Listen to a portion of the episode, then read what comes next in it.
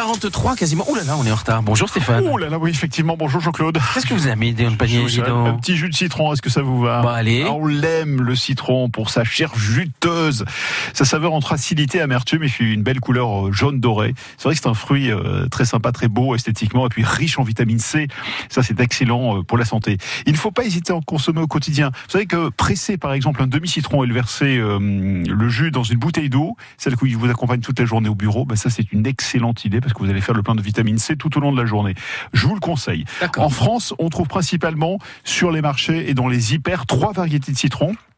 Euh, une provient particulièrement de la Côte d'Azur et, de Corse. Alors il y a la Verna, ça c'est une- une- un citron qui, euh, qui nous arrive euh, d'Espagne. Il est produit d'ailleurs quasiment uniquement en Espagne, avec une euh, jolie robe jaune intense et une pulpe tendre et très juteuse. On le trouve euh, en général très souvent dans les hyper. Il y a l'Oreca, l'Oreca de couleur jaune aussi intense. Il a une chair juteuse acide et il est quand même pas mal parfumé.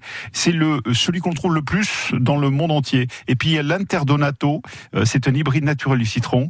C'est une espèce en fait cousine du citron. On le considère d'ailleurs comme son ancêtre et il est produit euh, en Turquie et en Italie. Alors il faut bien le choisir le citron.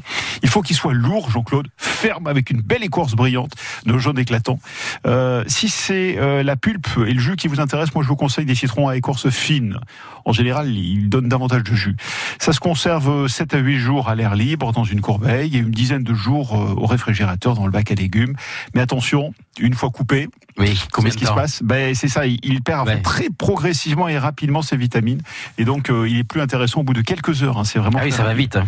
Et puis alors en cuisine, évidemment, alors dans les marinades, pour les poissons, c'est excellent, le thon, le saumon, la coquille Saint-Jacques, euh, mélangé à du beurre fondu avec un petit peu de persil haché sur les poissons, euh, en zeste dans les plats cuisinés, excellent. Et puis il a aussi toute sa place dans les sauces, comme la sauce au beurre, la sauce hollandaise, beurre et citron, là.